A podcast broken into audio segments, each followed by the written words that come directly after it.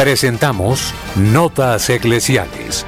La entrevista, la noticia, la crónica, el acontecimiento y la realidad de la Iglesia en Colombia y en el mundo.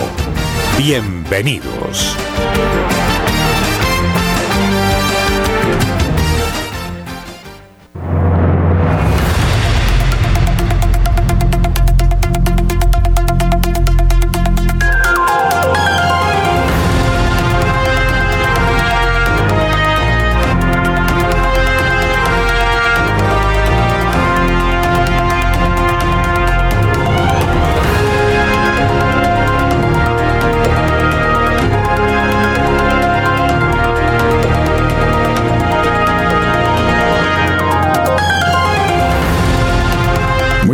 Apreciados oyentes de Radio María, nuestro cordial saludo y la invitación a acompañarnos en los próximos minutos.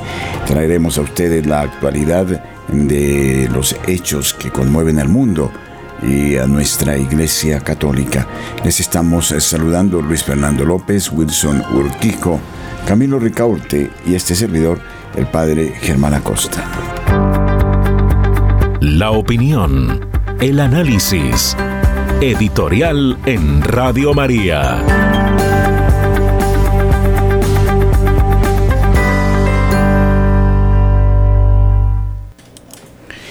Hablaba recientemente con un taxista. Me contaba de la rutina de su trabajo. Me dijo que prefería trabajar en las noches y que el punto donde él eh, se situaba para recoger pasajeros era en los casinos. Comenzó a contarme historias de los pasajeros que frecuentan los casinos. En Bogotá hay casinos que operan hasta las 12 de la noche, otros hasta las 3 de la mañana y otros parece que tienen una jornada continua. Y me decía que conocía ya a sus pasajeros y que era tal la adicción a los juegos que recogía a un personaje y lo llevaba cuando se cerraba el casino al casino que prolongaba su horario y de ahí lo llevaba después al otro casino. Prácticamente el, jugador no dormía. Ustedes saben cuánto dinero se mueve en Colombia a través de las eh, casas de apuestas y de estas casas de juego. Es algo increíble. Es un auténtico vicio el juego, las apuestas, un vicio que se puede comparar perfectamente al vicio de las drogas, del alcohol, a otros vicios. De hecho, en España se habla de eh, las tragaperras, ¿no? Es decir, de las máquinas de los casinos, y mm, ya desde hace distintos años hay una honda preocupación por los ludópatas, por las personas que, que están malgastando su dinero en este tipo de apuestas. Y además el taxista me contaba de las trampas, de los controles, de las cámaras, del modo como enganchan a la gente para que se vuelvan adictos. Y es cierto, hay trucos. De repente usted es una persona que va por primera vez a un casino y eso lo saben quienes están arriba o en otro punto con las cámaras. Usted es un personaje desconocido. Es necesario ponerle un cebo, como se les pone el cebo a los niños en las puertas de las escuelas, para que se tornen adictos a la marihuana o a otro tipo de drogas regalándoles inclusive la dosis. Así, les dejan ganar una sola vez. Una cantidad que normalmente no es demasiado grande, pero sí suficiente como para despertar el ansia de ganar algo más. Es que en el juego usted gana y dice, ah, pero ya, ya obtuve un resultado. Y si obtuve ese resultado, puedo tener otras metas, porque el juego tiene eso también, de alcanzar nuevas marcas, nuevas metas, más dinero. Y ahí la persona de repente se aficiona y entonces comienza un juego interior. Bueno, esta va a ser la última. Y de repente gana algo poquito, bueno, va a ser la siguiente. Y no gana nada, y entonces, pero ¿cómo así? ¿Y cómo así? ¿Y cómo así? Cuando usted se da cuenta, eh, salió sin nada de lo que llevaba. Pero ese no es el problema. El problema radica en personas que se vuelven tan adictas que se juegan su pensión. Se juegan en una noche tranquilamente 80, 100 millones de pesos, me decía el taxista. Y eso es cierto. En los Estados Unidos de América existen casinos, ya lo sabemos, en Las Vegas, pero también en otros sitios de los Estados Unidos, como en Atlantic City. Y es impresionante cómo estos casinos se han organizado eh, y muy bien.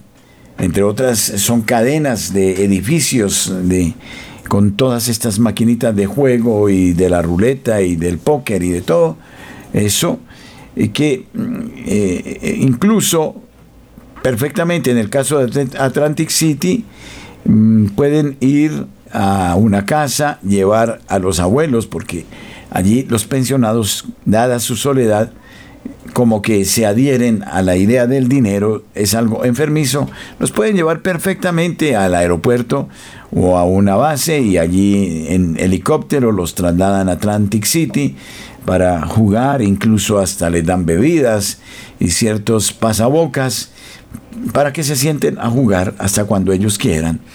Y es realmente algo, eh, diría yo, desastroso, porque estas personas, en lugar de pensar en otras inversiones o en ahorrar su dinero o en eh, usarlo de una mejor manera, van a depositarlo en esos casinos.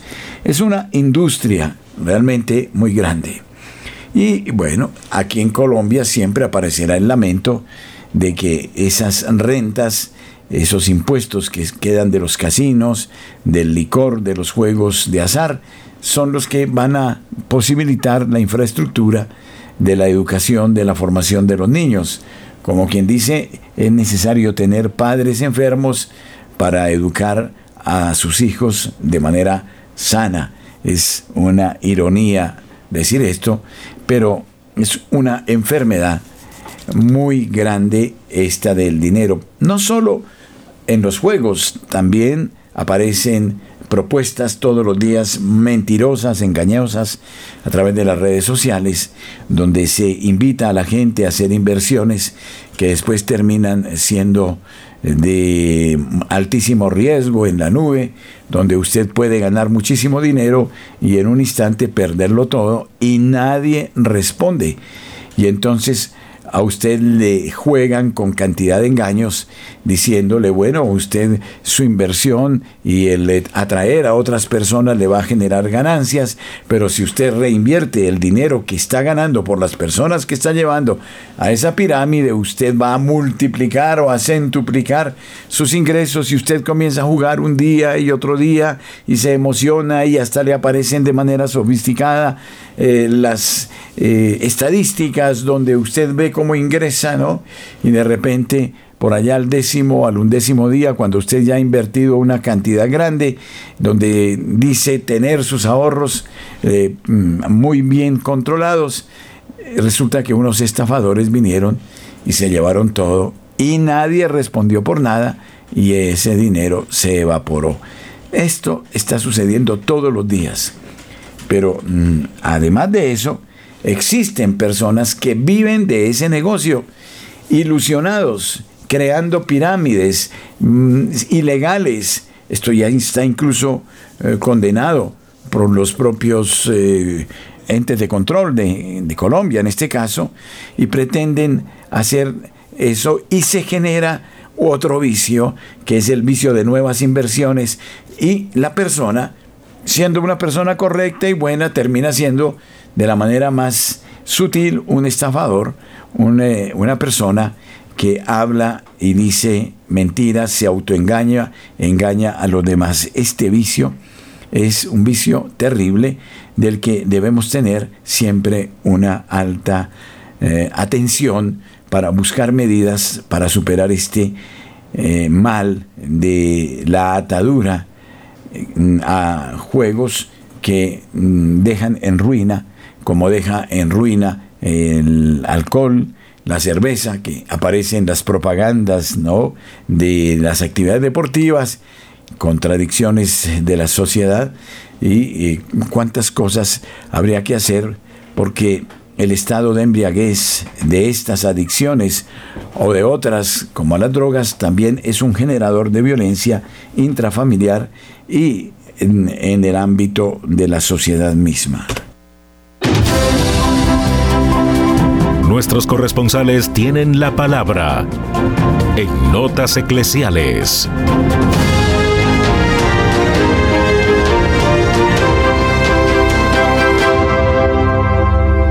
Desde la ciudad de Cartagena, Rosa Arrieta nos trae el informe del Departamento de Bolívar y del Caribe colombiano. Muy buenos días a toda la amable audiencia de Radio María. La vida es un don sagrado que le pertenece a Dios, Padre, Hijo y Espíritu Santo, tres personas distintas y un solo Dios verdadero, que nos dio un cuerpo con un alma y que así como tenemos que alimentar el cuerpo para que esté robustecido y lleno de energía física para correr cada día y así mantenerse activo y con vida, pues así también el alma tiene que ser alimentada con profunda oración, que es la que nos mantiene fortalecido el espíritu y poder dar las diferentes batallas de cada día ante las diferentes situaciones de tiempo, modo y lugar que o indirectamente pueden llevar a que, que eh, al que esté mal parado emocionalmente a caer en el precipicio. Y es que fue precisamente lo que aconteció en las últimas horas en un reconocido edificio del sector Ronda Real en Cartagena, cuando un hombre que las autoridades no suministraron el nombre, seguramente por la forma en que decidió quitarse la vida, lanzándose desde el piso 12 donde se encontraba en un restaurante donde permaneció varios minutos antes de precipitarse al vacío, al parecer motivado por una fuerte depresión que lo llevó a acabar con la vida que Dios le dio y que no supo cuidar y proteger y perdió toda esperanza, como es la virtud teologal de la esperanza, que es el antídoto eficaz contra la inmediatez que lleva a la idiotez y a la pérdida de los sentidos de tanta mente abierta o muy de moda open mind, que deja a un lado lo profundo y verdadero y se queda en lo superficial y efímero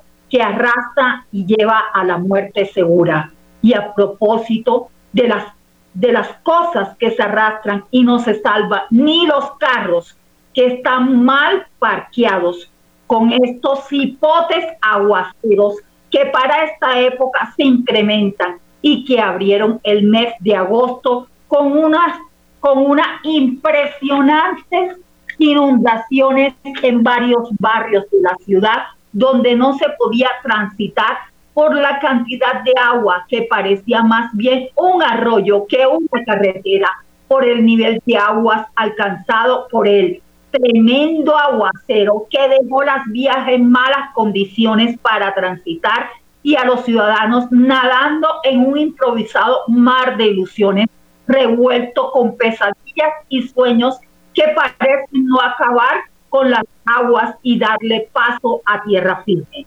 Pero también es cierto que hay aguas que se convierten en el sueño de muchos, como desean ser, como los que desean ser marinos, y esa fue precisamente la fe que mueve montañas y que hace que todo sea posible mientras haya vida, hay esperanza de luchar, como la alegría inmensa e indescriptible de dos niños, Juan Diego de nueve años y Kevin de 14 años, que pese a su lamentable estado de salud, soñaban con ser marineros de Colombia. Lo hicieron saber a través de una, de una carta que llegó, gracias a Dios, a donde tenía que llegar, a lo más profundo del corazón de estos hombres y mujeres de mar que integran la Armada de Colombia y que al conocer el caso no dudaron ni por un momento en hacer posible que la felicidad llega, llevara los corazoncitos de estos, llenara los corazoncitos de estos dos niñitos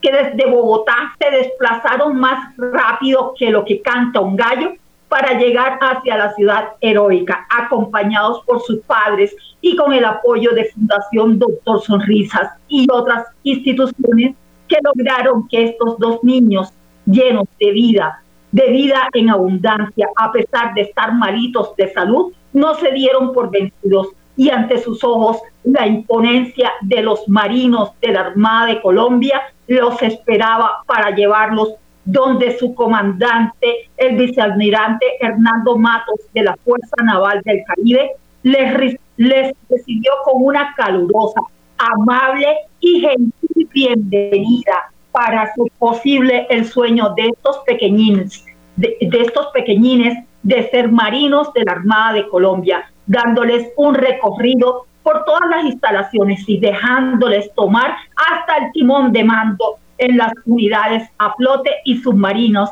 que hicieron que, los, que las sonrisas de estos dos niñitos brillaran como dos luceros en medio del mar de la vida, por la cual la vida es un sueño que ni siquiera un rey encarcelado puede soñar hasta que Dios le permite vivir para reinar y hacer posible que los sueños se hagan realidad mientras la esperanza y la decisión sea la vida y la vida sea defendida en, todos sus, en todas sus formas, desde la concepción hasta la muerte natural.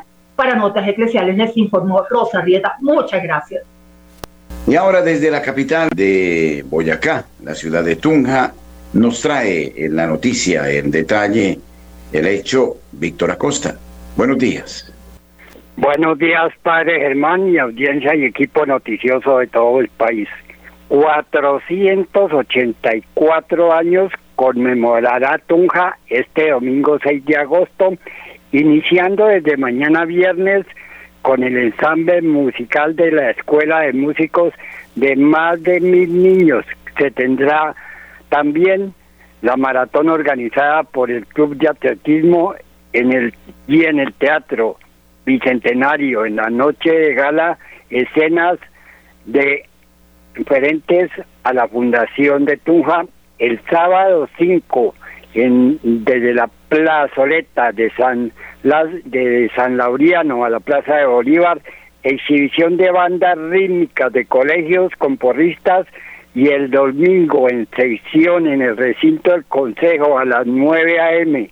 después de la ofrenda floral en la misa de la Catedral del al fundador, presidida por Monseñor Gabriel Ángel, será toda esta una gran conmemoración de los 484 años de Tunja. Y hoy visita al occidente de Boyacá de la asesoría de, para las regiones con el ministro TIC de las comunicaciones. Y el lunes en el puente Boyacá el acto será por parte de la primera brigada del ejército a partir de las 9 a.m.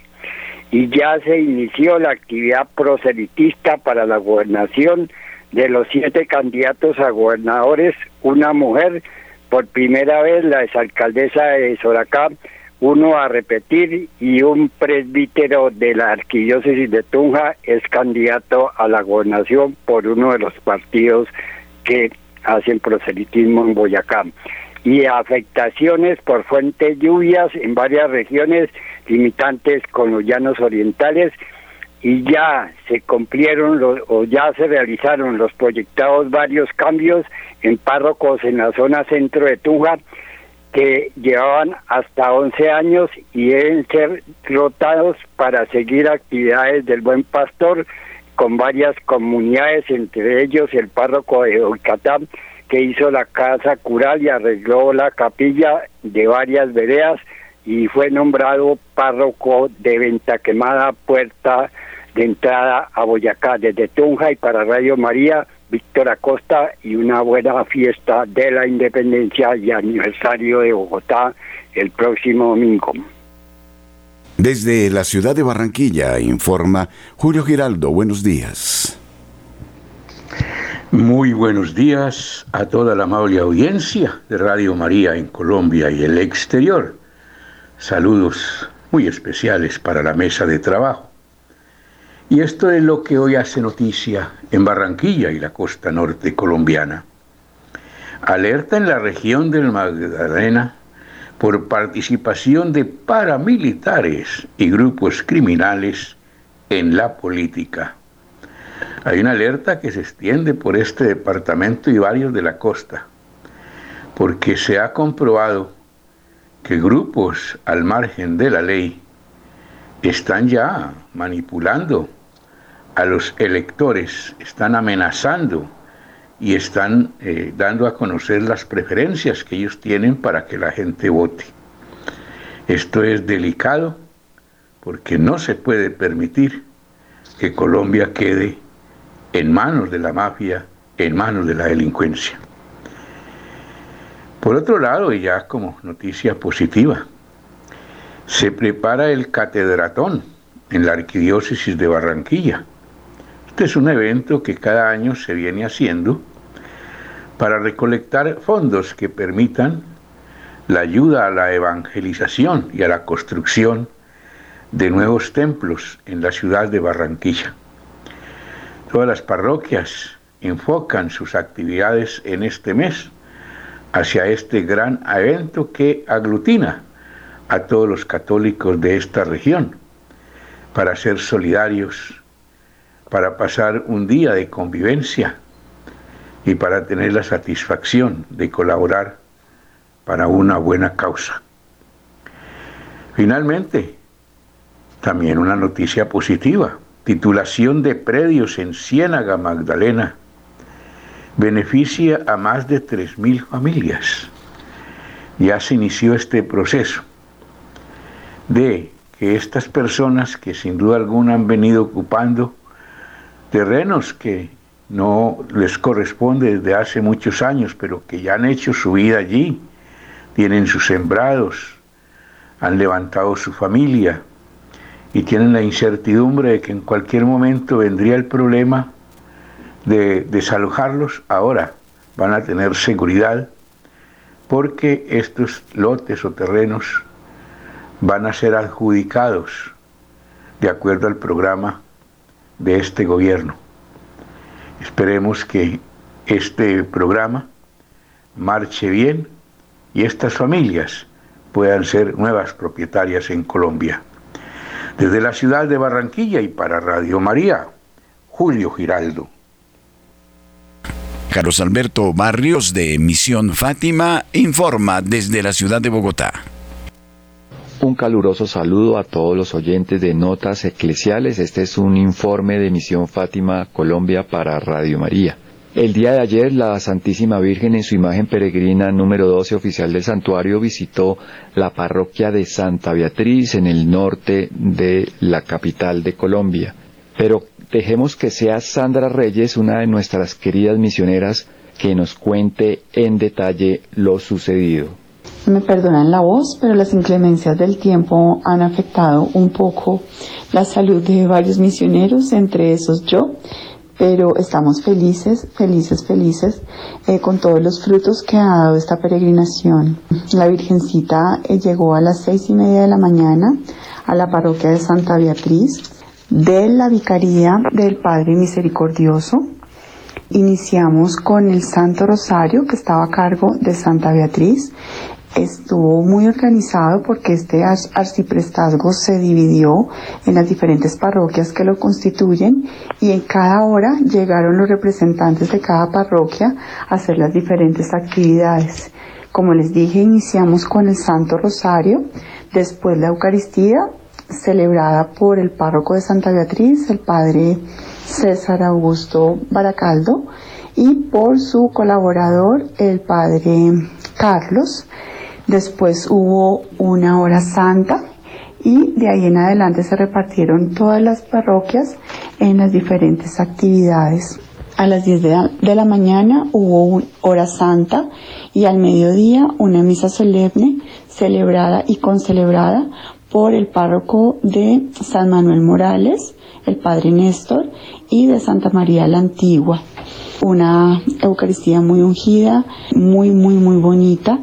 En la tarde igual hubo diferentes actividades, rosario, hora santa también, y a las 5 la Eucaristía también, para finalizar con una procesión eh, por parte del grupo de jóvenes donde le hicieron un camino con velitas, con faroles y el padre Carlos salió con la imagen peregrina hacia la parte exterior de la iglesia para entregársela a la Vicaría de San Pedro.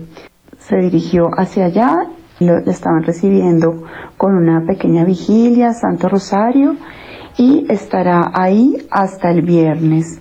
San Basilio eh, queda en la calle 125 con 56. Es carrera 56A, número 12536.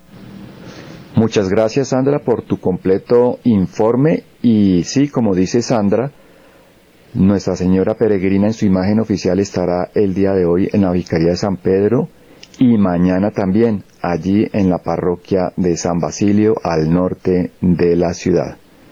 Este fue un informe de Misión Fátima Colombia para Radio María, les habló Carlos Alberto Barrios. Marta Borrero, desde la ciudad de Cali, nos informa. Buenos días.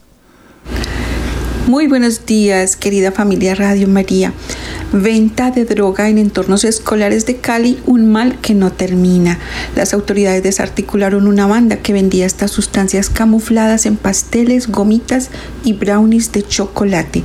La venta de sustancias psicoactivas alrededor de los parques y entornos escolares de Cali sigue siendo un problema que a pesar de los trabajos realizados desde las instituciones educativas y la Policía Nacional continúa impactando a la ciudad comillas. Sabemos que hay redes de narcotráfico dedicadas especialmente a afectar entornos escolares de la ciudad, sectores turísticos y parques, explicó el brigadier José Daniel Gualdrón, comandante de la Policía Metropolitana de Cali, quien explicó que esta semana se desmantelaron por primera vez tres laboratorios clandestinos para producir marihuana hidropónica en los barrios Antonio Nariño, Calima y La Esperanza. Las autoridades explicaron que la marihuana hidropónica se cultiva en interiores en un ambiente controlado. Este enfoque da a los cultivadores de cannabis un control completo sobre el entorno de la planta, por lo que se pueden producir ciclos de cosecha más rápidos. Quienes estaban detrás de todo esto eran los ocho integrantes del grupo delincuencial denominado los del Parche, quienes presuntamente se dedicaban a la venta y comercialización de marihuana camuflada en pasteles de chocolate tipo brownie, gomitas y chocolates comillas, esto lo hacían para inducir a los niños y adolescentes al consumo de estupefacientes. Las investigaciones para saber cómo operaba el grupo ilegal duraron más de seis meses y se hicieron más de seis diligencias de allanamiento para poder capturar a los implicados, comentó el uniformado los elementos materiales probatorios que fueron descubiertos en medio del análisis hecho por la policía que debió ejecutar técnicas avanzadas de investigación permitieron inferir que la estructura criminal operaba de la siguiente manera. Primero se anunciaba a través de redes sociales y ofrecía los productos comestibles bajo nombres como Happy Brownies, gomistas y algo más. Posteriormente se contactaban con sus clientes por medio de los chats de las diferentes redes sociales como Facebook y les enviaban un catálogo en el que había más productos para elegir. Luego se realizaban los pedidos y al día siguiente eran enviados a domicilio.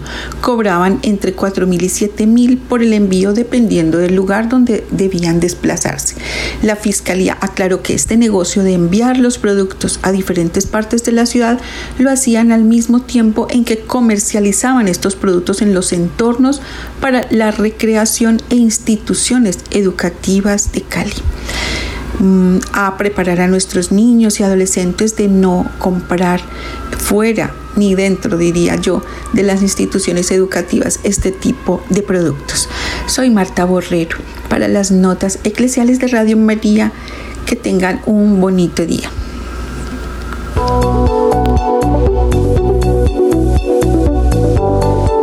Radio María en el canal de Claro Música y de Claro Música Televisión, de manera capilar, deja oír su voz en todos los hogares de Colombia.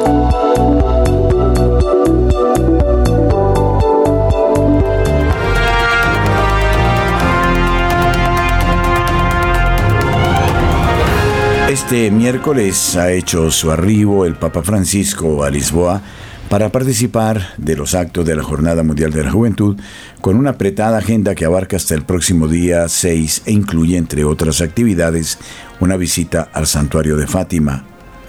En su primer discurso ante las autoridades preguntó a Europa hacia dónde va con sus guerras y políticas migratorias y señaló tres asuntos en los que se puede colaborar el medio ambiente, el futuro y la fraternidad.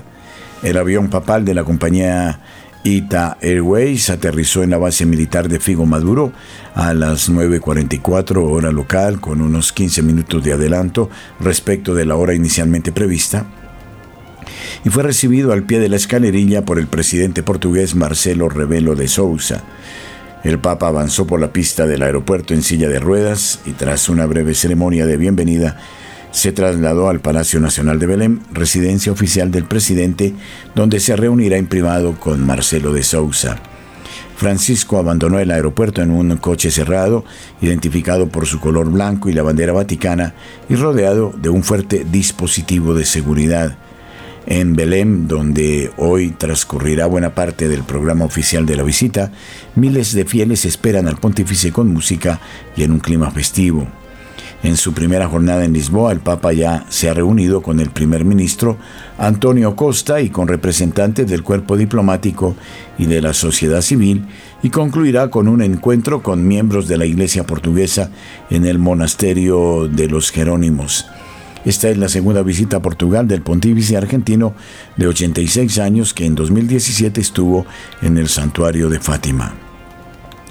En vuelo hacia Lisboa, Francisco recorrió a pie el corredor central del avión, saludando uno por uno a los 78 profesionales de la comunicación que lo acompañaban en el vuelo. Muchas gracias por eh, su compañía, por su trabajo, dijo a los periodistas, a los que saludó uno a uno caminando por el pasillo central del avión, apoyándose en un bastón. Francisco bendijo objetos religiosos y fotografías, firmó libros y bromeó con algunos de los presentes. Son cien liras, dijo, al firmar un ejemplar de su encíclica Fratelli Tutti para el periodista Joao Francisco Gómez de El Observador. El Papa dijo que espera volver rejuvenecido tras reunirse con más de un millón de jóvenes en esta visita. Me siento contento de estar en Lisboa, ciudad de encuentro que abraza diferentes pueblos y culturas y que en estos días se vuelve todavía más universal. Se transforma de alguna manera en la capital del mundo. Son las primeras palabras pronunciadas por el pontífice en su primer encuentro durante su 42 viaje apostólico internacional a Portugal con las autoridades, la sociedad civil y el cuerpo diplomático en el Centro Cultural de Belém de Lisboa. Francisco expresó su deseo de que la Jornada Mundial de la Juventud sea para el viejo continente un impulso de apertura universal, porque el mundo necesita a Europa, a la verdadera Europa, dice el Papa, necesita de su papel de constructora de puentes y de paz en su parte oriental, en el Mediterráneo, en África y en Oriente Medio. Por tanto, Francisco espera que Europa pueda aportar dentro del escenario internacional su originalidad específica esbozada en el siglo pasado, cuando, desde el crisol de los conflictos mundiales, encendió la chispa de la reconciliación, haciendo posible el sueño de construir el mañana con el enemigo de ayer, de abrir caminos de diálogo e inclusión, desarrollando una diplomacia de paz que apague los conflictos y alivie las tensiones, capaz de captar los más tenues signos de distensión, hacia donde navegan Europa y Occidente con el descarte de los ancianos, los muros de alambre espigado, las tragedias en el mar y las cunas vacías. Francisco lanzó algunas preguntas al aire para hacer reflexionar al viejo continente. ¿Hacia dónde navegas si no ofreces procesos de paz? caminos creativos para poner fin a la guerra en Ucrania y a tantos conflictos que ensangrentan el mundo. Pero amplía el campo aún más. ¿Hacia dónde navegan Europa y Occidente con el descarte de los ancianos, los muros de alambre espigado, las tragedias en el mar y las cunas vacías? Son preguntas que evidencian la preocupación del Papa que hoy desde Portugal quiso hacer públicas en forma de llamamiento. Es preocupante cuando uno lee que en muchos lugares se invierte continuamente en armamento en lugar de hacerlo en el futuro de los hijos, dice Francisco, pero también se preocupa por los niños no nacidos y los ancianos abandonados. Pienso en tantos niños no nacidos y ancianos eh, que están en el abandono, pienso eh, en su suerte, en la dificultad por acoger, proteger, promover e integrar a los que vienen de lejos y llaman a las puertas, en la soledad de muchas familias que luchan por traer al mundo y criar a sus hijos. Ante estos desasosiegos, el Papa asegura que sueña con una Europa, corazón de Occidente, que utilice su ingenio para apagar focos de guerra y encender luces de esperanza. Una Europa que incluya a los pueblos y a las personas sin perseguir teorías ni colonizaciones ideológicas. Un océano de jóvenes está inundando esta acogedora ciudad y quisiera agradecer el gran trabajo y el generoso compromiso de Portugal para acoger un evento tan complejo de gestionar, pero fecundo en esperanza. Entre agradecimientos, el Santo Padre recuerda a las autoridades portuguesas que jóvenes de todo el mundo que cultivan deseos de unidad, de paz y de fraternidad nos desafían a hacer realidad sus sueños de bien, pues no están en las calles para gritar de rabia, sino para compartir la esperanza del Evangelio y desde muchos eh, sectores se respira hoy un clima de protesta e insatisfacción, terreno fértil para el populismo y las teorías conspiratorias, dice el Papa. La Jornada Mundial de la Juventud es una oportunidad para construir juntos. Francisco, para concluir, compartió tres laboratorios de esperanza en los que todos podemos trabajar el medio ambiente, el futuro y la fraternidad. Esto lo que ha señalado el, Papa Francisco a su arribo a Lisboa, en Portugal. Y Radio María es gracia y presencia en su página www.radiomariacol.org. También en todas sus plataformas, en sus aplicaciones. No dejen de sintonizarnos. A nuestros oyentes en la ciudad de Medellín queremos invitarles a nuestro próximo gran retiro. Nos encontraremos el sábado 12 de agosto desde las 8 de la mañana y hasta la 1 de la tarde en la Vicaría Perpetua del Hospital San Vicente de Paul, Hospital Fundación San Vicente. Nos acompañará el padre Samir Lozano Valencia, quien nos hablará acerca de María, salud de los enfermos, presencia maternal en medio del sufrimiento.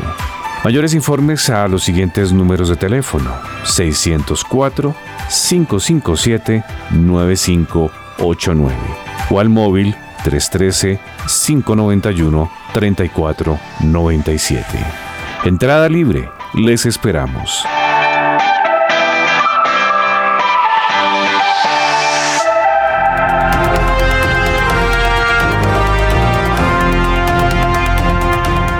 El patriarca de Lisboa ofició la misa de inauguración de la Jornada Mundial de la Juventud.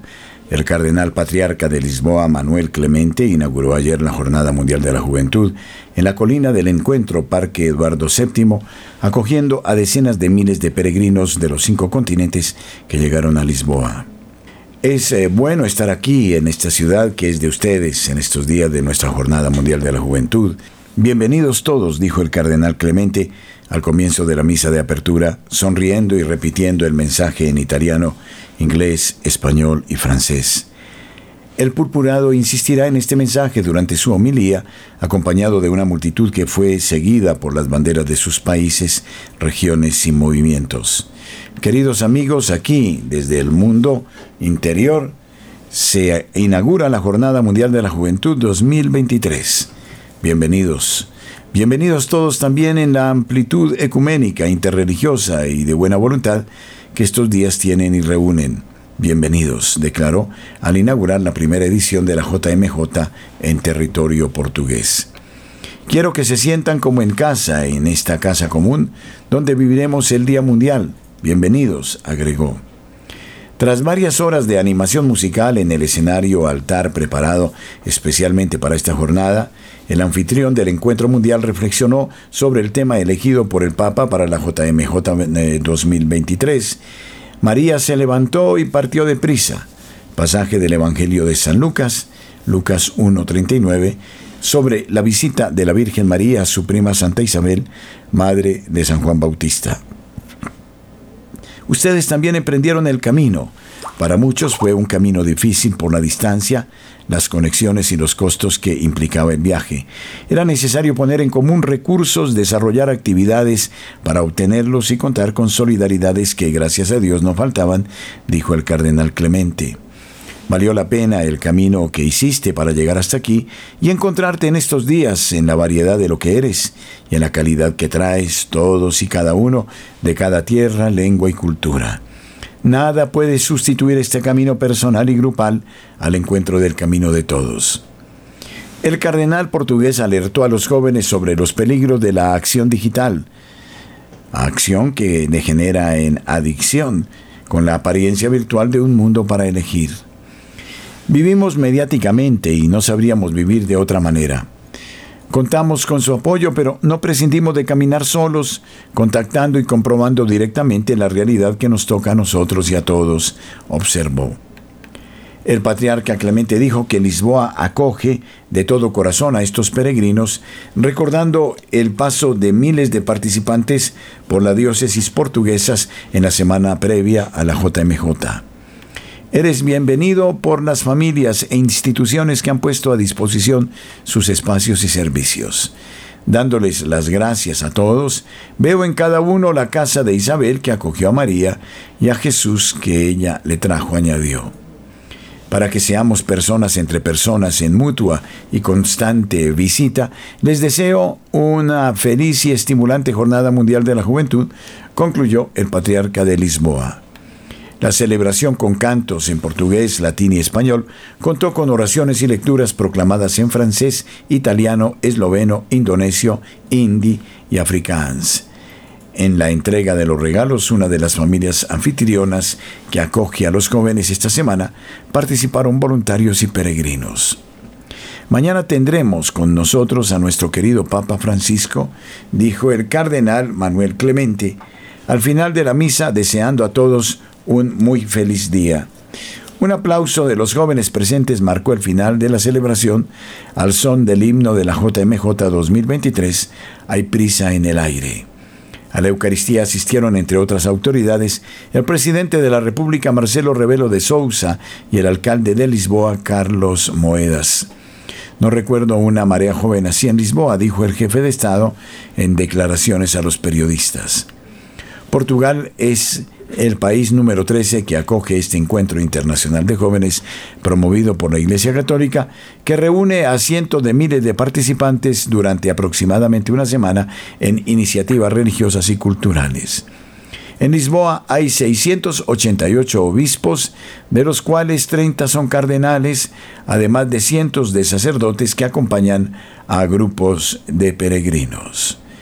Radio María, Gracia y Presencia invita a sus oyentes a ser parte de una peregrinación que se iniciará desde el 1 de octubre hasta el 25 del mismo mes por los santuarios de Europa y estaremos seis días en Medjugorje.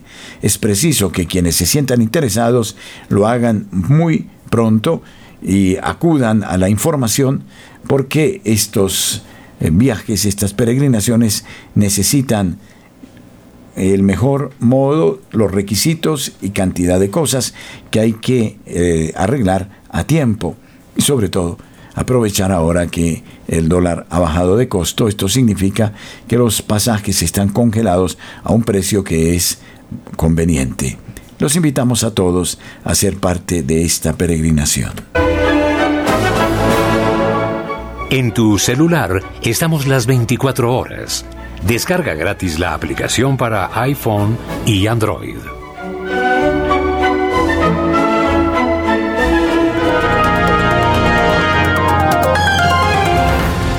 Y no podemos ser ajenos a la suerte que sufre nuestro país, Colombia.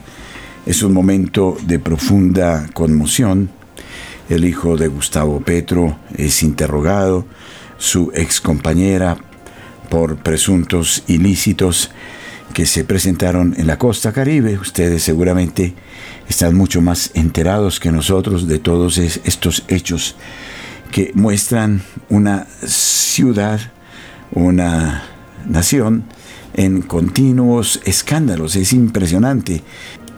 Escándalos eh, por eh, tráfico de combustibles, escándalos por eh, el robo de los dineros para la paz, escándalos de todo orden que se vienen presentando desde hace mucho tiempo.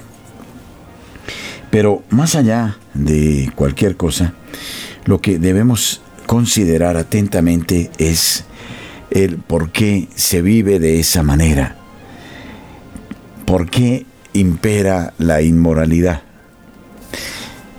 Seguramente en todos los noticieros y cada mañana se están dando noticias de último minuto, que si el abogado dijo, que no dijo, que se retiró del caso, que no le interesa, en fin, y vivimos siempre en eso y desde las 4 de la mañana hasta las 10 de la mañana los noticieros se alimentan de este tipo de cosas, trancones, paros, exigencias, tráfico de drogas, en fin.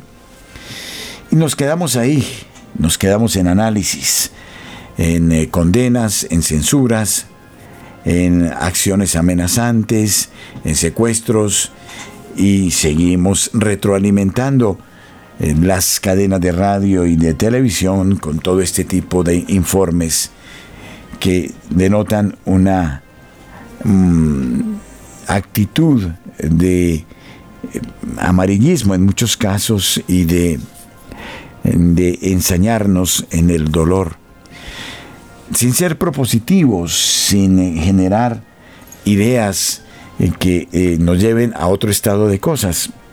Y fundamentalmente no hay un asomo a lo sobrenatural, a, a, la fe, a una lectura distinta que se desprende desde la condición espiritual del hombre. Eso no cuenta y de eso no se habla se habla del último escándalo, de la separación, del concierto de rock, de las ventas multimillonarias de una compañía, se habla del casino o se habla eh, de las joyas o de muchas cosas, o del deporte, pero no se habla, no se hace un análisis de fondo sobre cuáles son los elementos constitutivos que dan origen a estas acciones que se repiten de manera enfermiza en nuestra sociedad.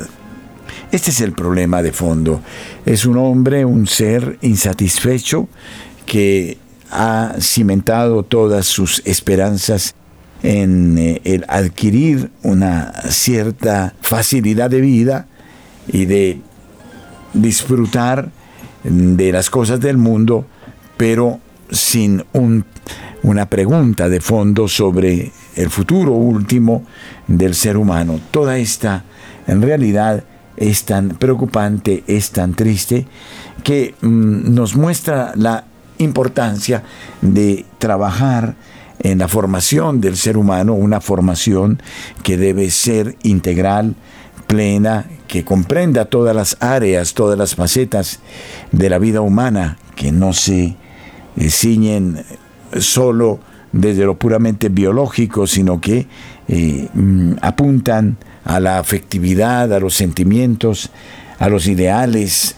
a los amores y desamores, al eh, finalmente sentido de la existencia humana. Eh, pareciera que se cerraran las compuertas para cualquier posibilidad de discurso de el más allá, como algo que se debe excluir y que sistemáticamente se debe opacar para que otros tengan mayores facilidades para manejar a las personas a su antojo. Esta realidad muestra una crisis profunda desde el punto de vista espiritual, desde el punto de vista humano, que da origen a todas estas lacras, a todas estas llagas que estamos viendo y que finalmente tienen su asiento último en el pecado y yo diría en la ignorancia y en la ausencia del Dios vivo y verdadero, en la imposibilidad de aprender a vivir una vida afectiva, amorosa, plena, con el sentido del don, del sacrificio, de la generosidad, de la nobleza. Pareciera que todo esto eh, ya entró en desuso, que más bien debemos dar lugar a la comidilla, a la intriga, al afán de poder, a las envidias, a la soberbia, a las antipatías, y entonces cuando no está Dios en la sociedad, no podemos esperar nada de nadie, porque en ese sentido es eh, el oportunismo el que impera, sálvese quien pueda, etc. Es esa la situación triste que vivimos y que nos muestra la pérdida del sentido mm, de la humanidad. Aquí es donde debemos trabajar por la construcción del ser humano antes que por la construcción de vías, de infraestructuras o incluso hasta de obras de beneficencia. Debemos trabajar por el ser humano para construir al ser humano integral. Pero qué tristeza que en los colegios y ya en los colegios católicos eh, estén eh, llegando eh, conferencistas de universidades o del Ministerio de Educación para decirles a los padres que ya el lenguaje es un lenguaje de carácter trans, que a los niños ya se les debe educar en este camino de una liberación total de su concepto de, la naturaleza del género que Dios le ha dado. En fin, ya esto se está propalando por todas partes. Muchos padres dicen que esa es la moda, que dejemos de escandalizarnos, están absolutamente dormidos, entregando a sus hijos a un futuro terrible. Eso es lo que está pasando, es decir, la disolución del ser humano así de sencillo. Y nosotros debemos luchar por salvarlo eh, y por redimirlo, mostrándole otros ideales, una meta mucho más alta y noble, que es la del amor de Dios y la del servicio a los hermanos. Esa es nuestra tarea, la tarea más apremiante, la de salvar al ser humano, inclusive por encima de otras instancias o del cambio climático o de la naturaleza, considerar al ser humano como el elemento fundante más importante eh, como imagen y semejanza de Dios. No he encontrado otra salida sino la que da el propio Evangelio, que eh, nos recuerda la altísima dignidad de la persona humana. Cualquier cosa hagáis al más pequeño de los míos, a mí lo hacéis, dice el Señor es una voz católica en su casa. En la internet www.radiomariacol.org. El cardenal Welki amonesta a un sacerdote que bendijo parejas homosexuales en Alemania. Tras una misa preparada por el grupo Iglesia Arcoíris para Todos en la parroquia de San Lamberto Medman, en la que se produjo la bendición de parejas homosexuales, el arzobispo de Colonia, el cardenal Rainer María Belki, ha amonestado al sacerdote que llevó a cabo esta bendición. Según el portal de la diócesis de Münster, Hirge Leven, lo más destacado de la ceremonia de bendición fue la unción y bendición de los participantes a cargo de la oficial parroquial Ulrike Platzhoff y el sacerdote Herbert Hullman. El grupo ha informado que el padre Hullman recibió una advertencia de la arquidiócesis por este motivo después de que un desconocido denunciara a nuestro sacerdote en Roma. También se prohibió al sacerdote celebrar más servicios de bendición para todas las parejas de enamorados, lo que incluye también a las parejas heterosexuales no casadas por la Iglesia. La arquidiócesis de Colonia no quiso comentar los hechos cuando se le preguntó por tratarse de asuntos personales. El canonista Norbert Ludwig, eh, profesor emérito de Derecho Canónico en la Universidad de Bonn, analiza lo sucedido en la propia noticia de Kirche Leven. Antes de tomar posesión de su cargo, un párroco tiene que volver a profesar que se identifica con todas las enseñanzas vinculantes de la Iglesia, incluida la condena moral de los actos no heterosexuales sin excepción. y ha jurado acatar todas las normas de la Iglesia, entre ellas está la de no bendecir relaciones no heterosexuales. En su opinión, el cardenal de Colonia, como todos los obispos, está realmente obligado a insistir en la observancia de todas las leyes de la Iglesia y a impedir los abusos también en relación con los sacramentales que incluyen las bendiciones. El caso ilustra el dilema básico de la vía sinodal, comenta Ludek. En caso de que el sacerdote volviera a bendecir parejas homosexuales, se pasaría de advertirle a sancionarle según marca la ley canónica. En muchas parroquias alemanas existe un seglar que está frente a la administración parroquial y por eso se debe tener suma atención en ese sentido. Radio María, presente en nuestra página www.radiomariacol.org. Síganos. Usted encontrará una información actualizada y podrá seguir muy de cerca todos los espacios que a lo largo del tiempo realiza Radio María. Los podcasts, la información a través de las plataformas virtuales, le dará a usted desde Radio María de Colombia la posibilidad de crecer en su fe. A ustedes mil gracias por su compañía. Luis Fernando López, Wilson Orquijo, Camilo Ricaurte y este servidor les agradecen su sintonía y les invitan a proseguir en la programación habitual de nuestra radio.